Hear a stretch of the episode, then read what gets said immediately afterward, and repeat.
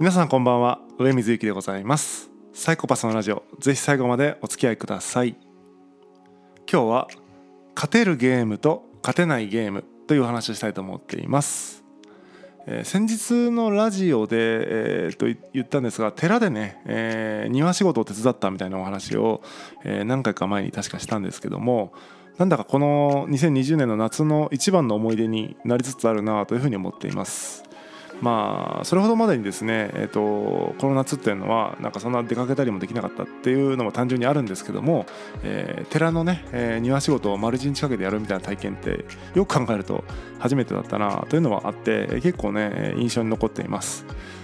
でその中でですね、えー、庭仕事をしながら、えー、実は思っていたことというかその庭仕事を通じて、えー、考えたことみたいなのが、えー、今日のお話になります。で寺の庭仕事といってもですね、えー、ガチの庭師の方の、えー、お手伝いをするとかではなくて、えー、まあ素人集団がね、えーまあ、ゴール設定ゴール設定ねミッションだけ与えられて、えー、それに対して各々試行錯誤しながら素人が、えー、頑張っていくというそういう庭仕事でした。でまあ当然素人の思いつきで動いてるわけですから役割分担とかも曖昧ですしゴールだけがあるという状況の中で、えー、作業が始まるともうおのずとね、え、しばらく経つともう誰からこう指示を与えられたわけでもなければ、えー、フォーメーションが決められてたわけでもないのに自然とね自分が好むようなポジションに収まっていくっていう現象が起こりました。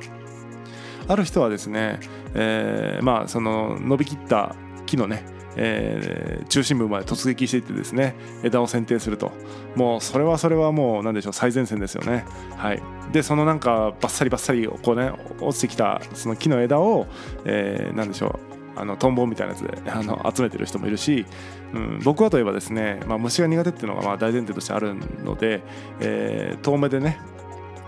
何でしょうそのグラウンドの部分というか土の部分を、えー、に生えた雑草を除去すると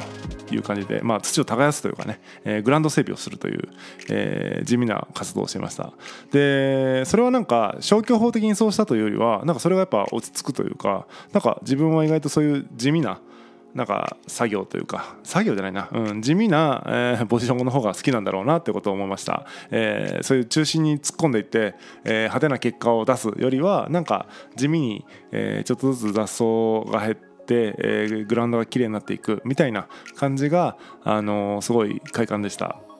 でまあそういうね自分おのおのがこう好むなんだろうな、えー、ポジションで、作業をしていたんですけどもちょっとね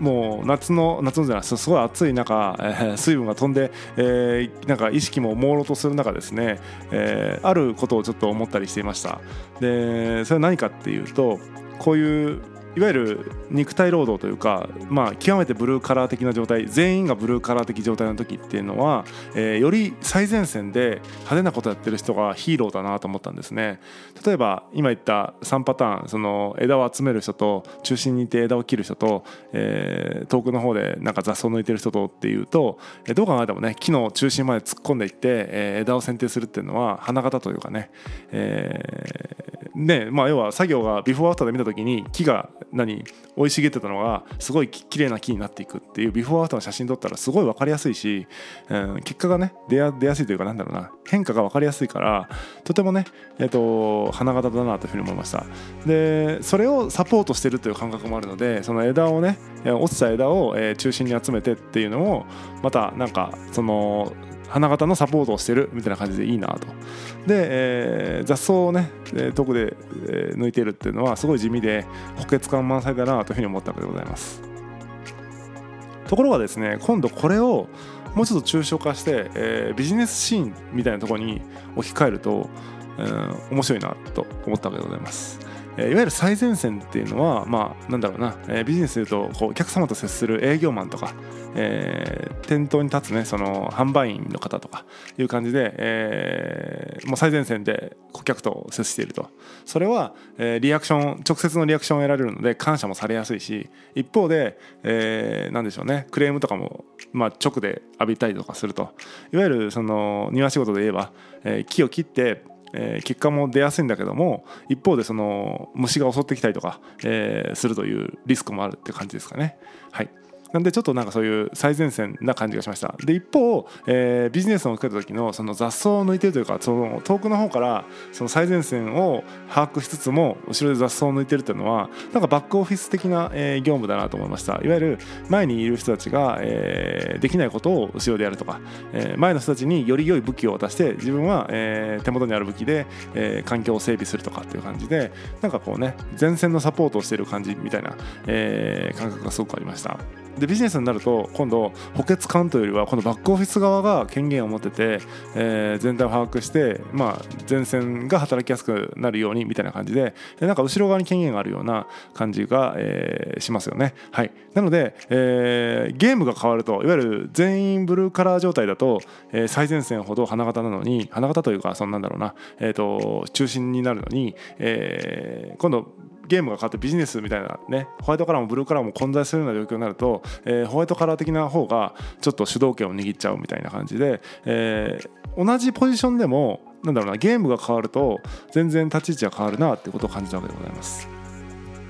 で、えー、僕自身は最前線でやっぱりそのなんかバリバリやるっていうのは、えー、よりも、えー、後ろでね地味にやってる方が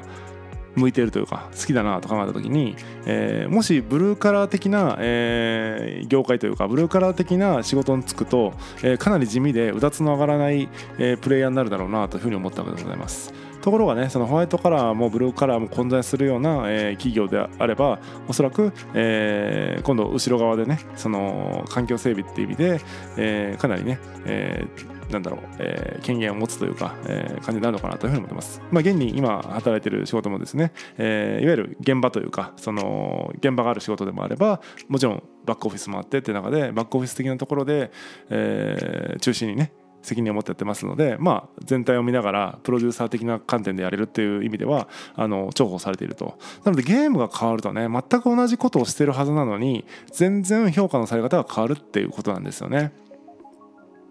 なんで、えーと、これは、えー、皆さんが私もそうですけども生きていく上で、えー、とても重要なことです、えー、なんとなくゲームに参加して、えー、そのゲームのルールをなんとなく覚えてなんかそのゲームの中であ勝てないなとか、えー、思ってる人っていると思うんですがそもそも何のゲームかを理解してあそのその前にもっと前に、えー、自分はどういうあのプレイスタイルなのかというか、えー、自分はどういうことが得意なのかとか好きなのかってことを理解した上で、えー、次に、えどんなゲームがあるのかって理解した上で、えー、自分の特性と、えー、ゲームをマッチングさせるとなんか得意なことで、えー、そのゲームに臨めるのでおのずと、えー、評価が伴ってくるという感じかなというふうに思ってます。なので評価されるために無理して頑張るんじゃなくて評価される場所に行けば、まあ、評価されるっていうだけの話かなというふうに思ってるので、えー、評価なんてものはね、えー、いつだって相対的なんだよっていうことでございます、えー、庭仕事から何を考えてるんだって話かもしれませんけども、えー、実際ね庭仕事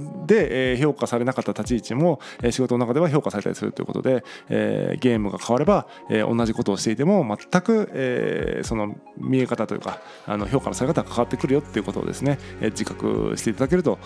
いいんじゃないかなというふうに思います。ぜひね、えー、参考にしていただいて自分が戦ってるゲームというか自分が参加してるゲームっていうのは、えー、自分に不利なゲームじゃないだろうかってことを、えー、よく考えてですね、えーまあ、ある意味自分がそのなんだろう、えー、有利に戦えるゲーム別にズルするとかじゃなくてね、えー、自分が得意なゲームで、えー、戦った方が勝ちやすいよっていうお話でございました。えー、これはね